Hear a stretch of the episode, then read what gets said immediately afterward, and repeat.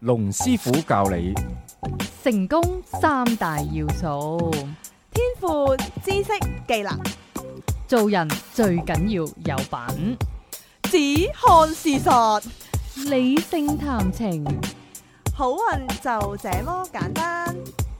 認清黑心男等價交換， ，lap L A P 技巧，一個講感情技巧、人生方向嘅節目《情到濃時》。好，歡迎大家嚟到《情到濃時》，我係龍震天。大家好，我係塔羅女神王姬。 Hello，我係 Alpha。好，咁啊，今集呢，我哋誒、呃探討一個男女感情嘅話題。常見到嘅問題，常見到咁啊，事緣呢，就係、呃最近啦，咁啊睇到呢、個每個人心目中都有一個翠如 B B，啊唔係 modify 下，每個男人心目中都有一個翠如 B B。佢有翠如 B B 嘅咩？係佢就就黃翠啊如都有啫一個嘛。黃翠如。你係你俾啊咗 B B 佢，咁咧就大家熱烈討論啊！咁啊有一種人咧，嗱拉尾阿黃翠如都有回覆嘅喎，係係都佢唔止黃翠如啊，阿阿唐詠詩都有出嚟嘅。其唐實，詠詩係邊個係啊？咁咪唐詠詩咪阿洪永城嘅而家個女朋友咯，係啊，哦好，睇。阿唐咁啊大詩家詠唐詩係詠 sorry，咁啊大家唐詩熱烈詠熱烈哎呀，連討論啊名都講錯咗，真係大鑊。誒咁啊，即係都唔緊要嘅，即係證明呢個人就唔係好出名。啊都出名㗎我都唔知我都唔識啊係咩都出名㗎，TVB 都係佢。已經冇乜人㗎啦，TVB。咁啊更加悲哀，即係努力努力做好多嘢都冇乜人識唔。係啊，佢嗰係啊嗰篇文真係寫得好㗎。其實佢講翻佢自己唐唐詩詠，唐詩詠，佢係咩佢自己就係喺度講啊，佢佢就係話講翻佢剖白翻佢嗰個心情，我都睇到有啲心酸嘅。其實咦咁啊，我都可以睇下講咩喎。咧呢個我冇再跟進啊，佢我淨我淨係睇到阿黃翠如親自嘅回覆。即係佢佢覆翻就係話，其實咧誒、呃翠，即係佢話你話，與其話我妒忌啊翠如，不如我用一個好啲聽嘅字眼，我係羨慕佢嘅。跟住佢就話佢其實啊，佢佢無論喺事業同埋喺感情上都覺得黃翠如係好幸運嘅，自己咧、嗯即係自己譬如佢同阿崔建邦糾纏咗咁多年，哦，佢又同阿崔建邦啊，糾纏咗好多年㗎啦。係咁基本上就係你後尾崔建邦衰㗎嘛，咁啊但係佢佢就苦苦咁樣喺度等，就以為終有一日會等到佢，到拉尾就唔誒就放棄。就係阿唐詩詠。就係啦，就係佢。哦咁後尾佢就話直至遇到呢個洪永城啊，佢真係好又點點點。但係佢話佢明白到，佢話佢見到啊洪永城誒、有時候自己匿埋喺度 WhatsApp 甜絲絲咁笑，佢就知道哦，哦佢、又同黃翠如 WhatsApp 啦咁樣。哦。嗰下係唔係 Really？係啊！你係啊睇下嗰篇文，佢我覺得佢寫得真係幾有幾好嘅，其實真係唔錯。即係佢佢成日就係否白翻，其實作為一個正印嘅女朋友，啊如果個男朋友有呢一個咁樣樣嘅誒咁親密嘅閨蜜嘅時候，咁係佢佢嗰個態度點樣面對，同埋佢個心情係點？我記得佢佢誒但係其實係咪真係有一啲咁嘅關係？即係有啲咁嘅感情。其實就不得而知啊，大家自己諗啦，可以。去到你又可以當佢閨蜜，但係又又係男女之間嗰個感情，其實我有時會覺得咧，男女之間都未必做得到，即係真正嘅一 pair 嘅時候都哦未係必做得到。㗎，呢個好係啊升華㗎，呢係個啊關係同埋個感但受係。我覺得可能咁樣樣嘅關係咧，仲可以 long lasting 多啲咯。所以咪大家唔敢觸碰咯。我覺得有少少係啊係係啊，咁我覺得樣，有，我覺得咁我都我都有呢啲 friend 嘅喎，係即係識咗佢廿年咧，但係又你又冇諗過話會同佢有啲乜嘢。唔係？但係你依 type 同黃翠如同黃冠成又應該又唔唔同同啊㗎，佢哋中間應該係有啲嘢，但係啊係你問我，佢只不過係真係大家都佢唔哋夠好似膽，唔夠膽開始，係咯兩個係啦，即係大家有啲 feel 嘅，啊有係有 feel 一 feel，肯定，一定啊，有 feel 嘅肯定添唔係啊！啊，同埋咧咦，咁嗰引人個。入勝，啊嗰個感覺係誒、呃如果你講嗰只咧，其實我身邊都有個咁嘅男仔嘅 friend 噶啊嘛。咁嗰只咧就係、大家望到你哋兩個都知道你兩個唔係一齊係啊嘅，冇錯即係誒、我哋係好 friend，我哋真係可以乜嘢都即係一間房又得，乜都得。但係你真係好 friend，但係個問題係人哋唔會覺得你同佢係一對。又唔會撻着嘅，又唔會他着，但係佢哋嗰 pair 就唔係咁樣，人哋公嗯認大家都覺得係一佢對哋係一對。係係啊啊。我覺得甚至乎佢哋都覺得自己係一對，但係又唔敢再進一步咯。咁點解唔敢再進一步嗰咧？個感情有時咧就水清則無 魚，即係就係有少少少少朦朦地咁樣係啊就個感覺就係就好睇你再行一步嘅時候，到拉尾其實原來大家又唔係 looking 緊貨呢一樣嘢嘅事，即係原來發覺到拉尾，如果成為咗情侶，大家唔夾嘅時候，連個朋友都冇埋嗯喎，係啊，即係嗰下大家承擔唔到，到大家承嘅。擔唔到嗱咁咧。現實生活中啊，唔多唔少都會身邊有啲對象。都會咁樣嘅。係嗱，咁咧就自己要留意下啦。咁咧就跟住咧就有一位誒、呃、網友嗯嗯 send 咗封 email 俾我，係誒呃佢好好人，佢真係咧一個內心嘅分享，誒、呃係。細心觀察佢身邊嘅人，佢其實 send 俾你嘅目的就係想你喺呢度發揚光大，係就誒、呃 佢其實係警醒世想，佢 其實係想借，會、 好唔好理佢，聽唔到就算啦。誒、 我聽到佢佢其實係想，佢其實 佢其實係想咩？哇！程度龍是咁多集，第一次咁樣喎，個原因係因為你今日唔係用嗰個 唔 man 豬啊！堅持錄落去，我哋原汁原味。佢走咗 Alpha 唔神知咩事，冇戴 headphone。佢走咗神啊！你之後之後播出翻就大家聽 到，呢呢集你要聽啦，就要聽翻啫。我冇戴 headphone，我冇戴 headphone 唔知咩事，咁啊！但係而家聽緊嘅聽眾係知咩事喎？係咪錄咗啦？其實誒，其實係哦有㗎，應該有㗎，應該係有咩？㗎。好誒，但係又唔係全部聽眾知咩事點解咧？咁圓嘅咩？喎，要有 Mac 機嘅聽眾就知咩事 啊。哦，冇 Mac 機嘅聽眾好奇怪啊！會啊會啊！點解會有個新聞女郎出嚟報時嘅咧？而 家喂，佢頭先就係無啦啦 It's 攞， twenty one，係啊！我聽唔到 is 啊，我淨係聽到好似冇冇意思啊。冇 is 啊21 21錄錄到嘅，好，咁啊，差咗話題啦。咁啊，講翻轉頭，咁啊，網友咧其實好心，即係佢想借我呢個節目咧，誒、同大家分享。係如果你身邊有啲對象，你想同佢發展，而到拉尾發展唔到，你唔知係咩原因，你就留意下你係唔係呢一類型嘅誒、呃女仔啦，即係要好好檢視自己。要檢視自己啦。好，咁咧其實佢呢一個咁樣樣嘅頓悟咧，係同佢男朋友傾開偈嘅時候咧，就發發現到出嚟嘅。咁因為佢哋講開身邊有啲女仔冇人追啦，又或者遇親都係賤男啦。咁跟住咧，佢男朋友咧聽下聽下咧，就將佢哋歸類為三種女仔。咁佢就嗯話呢三種女仔咧，做同事或者做朋友都 OK 嘅，但係係做女朋友咧就唔多掂啦係咁啦樣。係啦，咁第一種係點樣呢？佢話佢好乖女㗎，心地又好啦，對人又有禮貌啦，都冇乜唔好嘅，就誒、呃好就得人嘅。之前佢都對啲男朋友好千依百順㗎咁樣。咁於是呢，佢男朋友嘅諗法呢，就係、嗱呢度咧可以分享下就係、誒、好似個人咧係冇咗一個自我啊。嗯嗱，你太有自我又唔好，太有自我變咗一個執着，即係誒、呃、難以容納對方嘅，咩事都要叉只腳落去加自己嘅意見，誒、呃去批評對方。但係如果你咧係冇自我嘅，誒呃講乜嘢咧搓完撳變都得嘅，誒、呃係咁就有有個問題。嗱，係咪話即係誒要難以遷就咧？我覺得唔係，中間要有一個平衡點。我諗其實係咪因為個女仔自己冇佢自己嘅生活啊？即係係淨係好雖悶則咁樣我樣。成日都同大家分享呢，就係、呃你都要聽個男仔講嘅，嗯同意你唔同意嘅嘢。但係佢呢種呢，直情係冇一個意見，即係個男仔好似對住埲牆講嘢呢，就好悶 嘅。其實係，回翻自己個聲音翻嚟，好似有個回音翻嚟，而個回音係冇所謂啊，冇所謂啊，冇所謂 啊，隨便你啦，隨便你啦，隨便你啦咁樣咁就有個問題喺度。 果然嗰個 twenty one 嘅咪威力好強勁， 不停嗰啲。仲嘢笑仲仲仲喺度啊仲回味緊係嘛？好哦，咁咧，咁於是佢嘅男朋友嘅睇法，即係點解呢一類人係比較難咧？就係、話男人就好衰嘅，你俾佢慣咗，唔使花心思對你好嘅話咁咧男，男人真係好衰㗎，好衰同埋好膚淺。你一定要知道呢兩大原則呢，你就知道點樣去駕馭個男人。係啊，同埋佢慣咗唔使花心思對佢好嘛，而嗰個女仔又咁聽話啦嘛，係咪？嗯咁佢就慣，佢就會唔覺得需要 take care 你啦。咁咧，你就根本俾唔到危機感佢。嗯，佢唔會學識居安思危，亦唔會去諗住 upgrade 自己，保持競爭力，因為佢已經覺得佢唔使付出，你就已經黐實佢啦。咁佢話呢種女仔嘅下場呢，多數都有兩種。佢話一係呢，就俾有性格、有手段嘅女仔搶走個男朋友，嗯一係呢，就係男朋友嫌佢悶呢借啲耳話淡咗呢，於是就飛咗佢。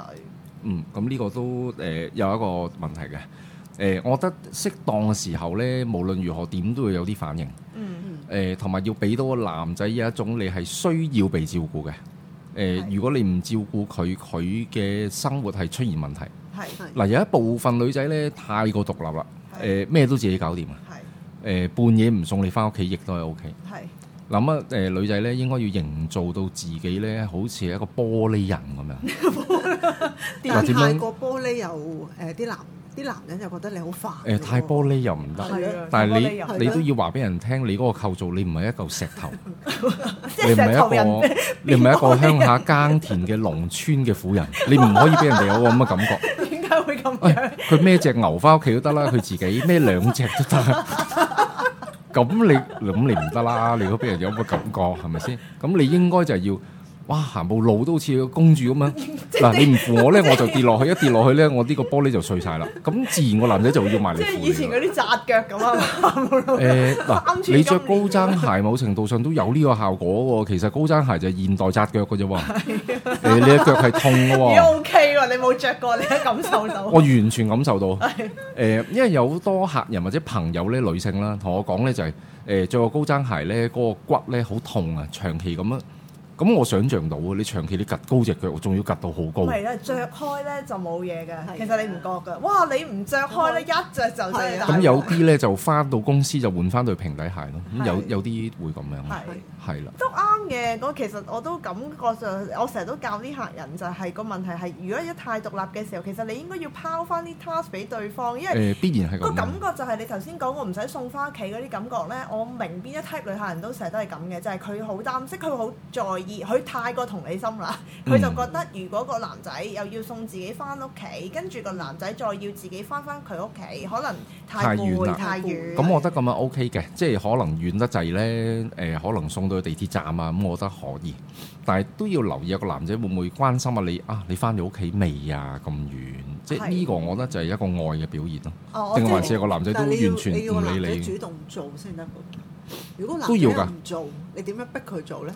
誒呢個就係個力度嘅拿捏啦，啊個男仔係咪好中意你呢？定係佢根本對你毫無興趣呢？嗱，呢個自己要留意啦。佢咁如果個男仔冇表達嘅話，即係自己翻到去都唔會話俾佢個男仔聽我翻到去啦。誒其實男仔根本上都唔適當時候又要出現下噶啦，即係 每出現下又撩下佢啊，喺個 WhatsApp 度有啲嘢去同佢傾開偈，而去間接表達呢一樣嘢呢。係係誒、哇！我頭先咧喺樓下咧撞到個黐線佬啊，哇幾危險！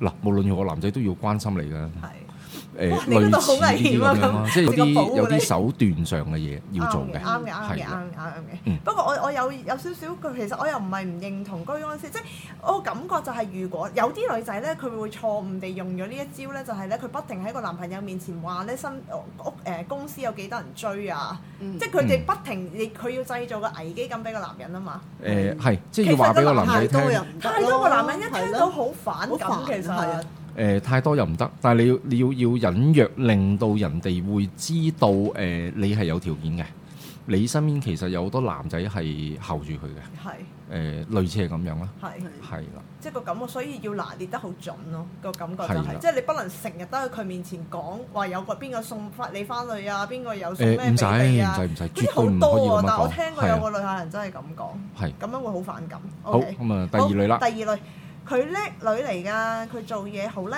又識 social，份人咧就幾熱情嘅，同佢傾幾句偈，你覺你又覺得同佢好好傾，成班人裏面咧，你會覺得咧佢好 sharp，好搶嗯眼，有事業咧又有個人嘅主見嘅，同埋咧幾 confident 㗎咁樣。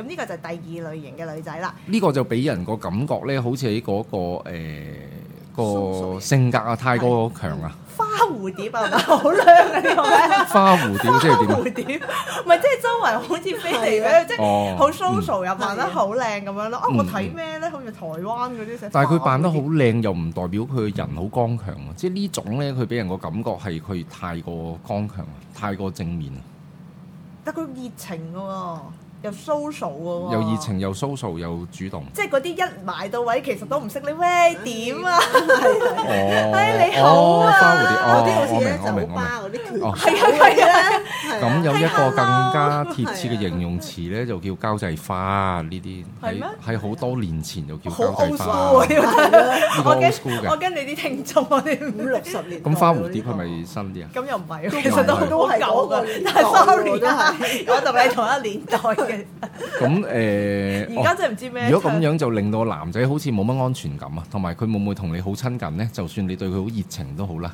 係誒、其實佢會覺得會唔會你都係同一般嘅陌生人一樣即係好對待，貪玩嘅嘛感覺，覺得個女仔係啦嗯係養啦唔熟啊，唔知點解唔熟嘅人好似好熟咁樣。 養唔熟嘅感覺。咁所以中間都係要有一個誒、呃平衡點咯，即係呢個都緊要嘅。其實啊嗯係啦，咁所以佢男朋友嘅講法就係乜嘢呢？佢就話一個醒嘅男人呢，係識得分誒乜嘢先係要得過嘅女朋友，哦，呢、個去到誒、呃老婆女朋友嘅分別，係或啊，者係情人，情人冇所謂嘅，越靚越好，誒、係啊係啊係啊越有官能刺激越好，越暴露越好。但係每上自己個老婆着衫着到好似冇着衫咁 咧，誒、當然唔想啦，即係呢個係可能會自己想都想有個安全感嘅。係但係會唔會想自己個老婆又好醜樣咧？又唔係咁啊，中間咧就即係要有一個有一個平衡點嘅，拿捏得好。係啊，要拿捏得好好先得。係啦，嗯佢就話叻嘅男人呢，首先唔會揀個勁蠢嘅，踢嗯一踢先喐一喐嘅女仔嗯。佢話呢，要揀呢，就揀啲呢喺人哋面前俾足面你啦，人後邊呢，就借啲意呢，就要耍少少手段，等你好似冇咗佢唔得嗰啲啦。佢話你個 friend 嗰種呢，就直情係以為自己好醒，嗯乜都要表現俾人睇。但係一個醒嘅男人呢，其實係唔會中意呢一種成日表現自我嘅女仔嘅，因為佢哋覺得醒嘅女仔呢係唔會咁 show off 嘅咁樣，人前人後都咁 show off 嘅話呢，點會識俾面個男人呢？咁樣誒、呃所以呢個就會俾到個男仔嘅感覺。嗱，呢、個去到個自我審視嘅過程啦，嗯即係平日咧交際嘅時候，social 嘅時候，同身邊嘅誒、朋友啊、交往、同事都係啦。誒、留意下自己會唔會係一個誒、呃過分主動或者一個過過分活躍嘅，係但又唔係過度活躍症喎。呢、個即係純粹係一個社 交社交社活交活動躍。社交活係啊躍，即係一講喂點啊，即係呢啲咧你就知啦。而嗰個人可能係根本唔唔認識嘅，或者根本唔唔係太熟悉嘅。係誒、呃正常打招呼 OK，但會唔會又可能又多咗咧？俾人個感覺有少少 over 咗嘅。係。我諗佢最重點就係佢覺得個呢類人係唔識得俾面個男人咯，係啦，誒、會喺個男仔男朋友面前，佢都係對其他嘅異性表現一樣咁熱情呢。嗱，如果咁樣係 distinguish 唔到誒個男朋友或者普通朋友嘅分別，誒、呃你必然要俾人哋感覺到係有一個分別嘅。係。係啦，好，咁 last 最尾呢一類呢，就係、佢都幾唔好彩㗎，之前遇幾個衰嘅男人啦，分咗手幾年呢都冇拍拖啦。不過呢，佢又幾專一嘅，同之前嗰個一齊咗都係兩年幾嘅。幾呢幾年都有人追，但係呢，佢怕人哋唔認真就冇一齊。嗯咁佢個人呢都唔 tough 嘅，幾需要人保護咁樣嘅。咁男仔唔中意呢啲嘅咩？呢個係分享嘅，即係問嘅，唔知點解無啦啦係。 誒呃唔好明個問題，唔好明。唔係佢個問題就係話咧，個個女仔第第三類嘅女仔就係佢唔唔係幾好彩嘅。咁之前咧就識遇着嗰啲真係衰男人嚟嘅，嗯其實分咗手幾年之後一路都冇拖拍嘅。咁、嗯但係佢個人好專一嘅，嗯。係啦。咁之前嗰幾個咧都一齊咗兩年幾，咁即係對對上未拍拖之前就發生咗兩年幾啦，拍咗兩年幾啦。咁跟住呢幾年有人追，但佢怕人哋唔認真，咁就冇一齊啦。但佢個人咧又唔係 tough 嗰只嘅喎，好需要人哋保護嘅喎。咁其實即係個哦佢嘅意思佢就係個個男人唔係中意呢一 type 嘅人嘅咩咁樣？又未必嘅。如果咁樣，我聽落去呢，就係、呢個女仔呢類型嘅女仔太認真啦，Ờ. 哦認真到個男仔怕，即係未開始交往嘅時候呢，已經係好認真啦。係你唔要我，我會我會自殺嘅，而係好認真咁講呢一句説話。哇！即係同睇午夜凶鈴或者聽呢個怪談有咩分別？嗰個感覺就係、其實你唔要我，我有啲咩可以做得好啊？其實我真係好中意你嘅，點解你唔要 咁我？誒、即係去到後期就啊冇辦法啦，即係個男仔同你交往啦，但係會唔會交往前已經嚇怕咗個男仔呢？係誒、我聽過唔少呢啲事例嘅。哦本來個男仔已經係極有興趣，想進一步交往，係但係睇到個女仔呢，咦？點解好似唔多對路嘅？誒、非常人所能夠理解嘅，或者佢係過分認真，而呢個男仔驚誒再繼續交往落去會有一個危險性。誒、呃嗯我唔係話而家要同你分手，但係如果萬一將來分手呢，你肯定會俾一啲好麻煩嘅嘢俾我。係。誒、當佢諗到呢一啲嘢嘅時候呢，佢自然佢就誒呃唔、想交往落去啦。又或者一開始都係成日俾人問，其實你係咪認真㗎？其實你係咪玩㗎？其實好難答㗎，都未未開始，又點知道呢？係咯誒、，呃俾碗叉燒飯你食，嗱你你一定要食 嘅喎，你一定要食晒佢喎，你一定要覺得好食喎，我都未食，我我真係唔知喎。咁食兩啖，咦 OK 喎，誒俾多兩嚿俾我，即係可能會係咁樣。 咁但係但係一開頭都未未食嘅，誒、呃嗱我講樣嘢俾你聽，嗱你一定要笑，你一定要開心嘅。 我真係唔知你講唔咩。係喎，但係通常呢啲位通常唔識笑嘅喎，咪咯，通常唔識笑啊。誒講個笑話俾你唔聽啦，係嗰個笑話你一真定要係好好笑，啊啊通常有咩咁樣不知不覺咁講出嚟，而你覺得好笑啊？咁嗰、個嗰樣嘢就真係好笑啦。係就 Twenty One 又21咁我今日中咗呢個 Twenty One 嘅魔咒啊！係。好，咁啊誒完㗎啦嘛？呢、個呢、個呢、個 email 誒、完㗎啦，佢佢之後就講翻究竟佢男朋友嗯嘅睇法係乜嘢啦，有關呢四誒、第三類，咁佢就話分咗手幾年都唔開始一段新嘅戀情呢。佢就話如果冇掛住前度，又如果啲男仔質素唔差嘅話，都算有啲誠意發展，咁一定係個女仔有問題嚇怕啲男仔，哦，係啊係啦係，呢、個呢、個啱㗎，嗯係啦，咁佢就話女仔太 needy 呢，即係太過需求嘅應該係，對於嗯男人嚟講係 trouble maker。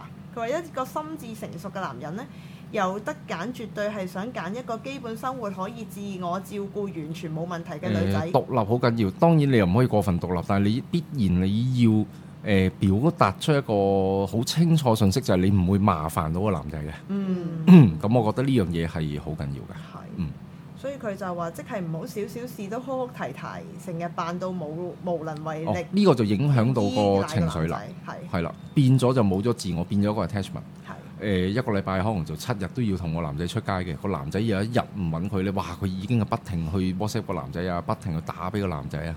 誒呢啲令人擔心呢嘅，啲真係成日都講嗰啲，佢無限量放大咗嗰段感情。不如調翻放轉大，俾你諗下會有啲乜嘢可以吸引到個男仔，而令個男仔持續有興趣去揾你嘅。嗯嗱，我大部分嘅誒、呃女客人呢，佢哋去到通常交往三個月之後就會遇到呢個問題，就冇乜冇誒，即係淡淡咗啊！大家誒係啲嘢開始重複啊，誒、嗰、個男仔好似冇乜誒趣味性啦，覺得係。咁啊開始自然就會遠離個女仔啦。係。誒、呢、個時候必然要諗一啲辦法，要諗一啲誒、呃新嘅嘢去同個男仔誒再，譬如會唔會誒諗下啲誒節目啊，睇下唔同嘅展覽啊，投其所好啦。嗱，我之前都有分享過嘅。係。誒點樣知道個男仔佢中意啲乜嘢？因應佢中意嘅嘢，誒、而同佢一齊去誒、參與佢中意嘅活動。嗯。譬如砌模型嘅，會唔會同佢一齊去砌呢？會唔會一齊同佢行啲模型鋪咧，去信和，哇！不停去睇有咩新模型出呢。嗱，呢一啲都好緊要。係。係我就係記得我早前有個誒、呃感情諮詢嘅旅行就係咁樣，佢做咗好，佢直情係咧攤晒自己嘅 schedule，因為佢係要 on shift 嘅，嗯攤晒自己嘅 schedule 同我男朋友講，佢話誒嗱我咧邊日邊日邊日得嘅，咁你約我啦咁樣，嗯見 佢咁樣攤晒出嚟，嗰個男仔都唔唔約佢。啊如果唔約咁就算㗎啦。其實係啊，就係、做拉尾就係、其實個女仔勁要勁主動，但係我成日都講，其實去到呢個咁樣樣嘅位，其實已經太過醜怪啦。誒、呃其實到拉尾好似後勁不繼，冇乜招數再出啦。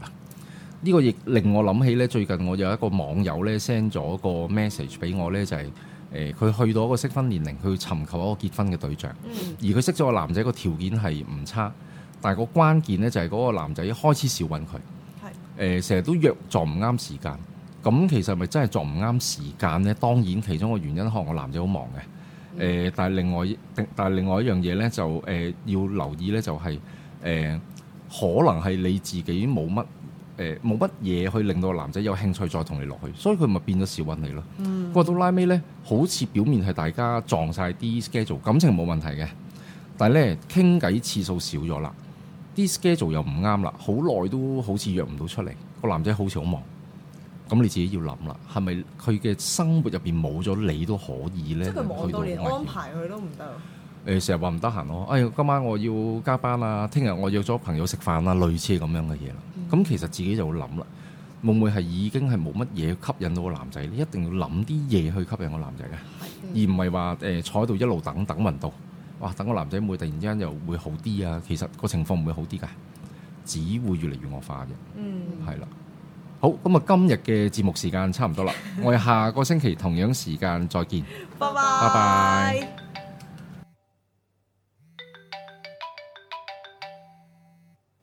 喂喂，點啊？ 係啊，個節目做完噶啦。哦，你想揾龍師傅睇一生運程啊？揾佢好簡單啫，請你記低以下所需號碼。八二零四零一零二，又或者 email 去 info at masters dot com dot hk。留意個 masters 係有 s 㗎。咦，女神，咁如果大家想揾你，咁又點啊？如果想揾我睇塔羅嘅話，你可以打八一零零二二二九，又或者 email 去 wang z dot tarot at yahoo dot com dot hk。wang z 係 w a n g j i dot t a r o t at yahoo dot com dot hk。好，希望可以好快見到你啦。下一集情到濃時再見。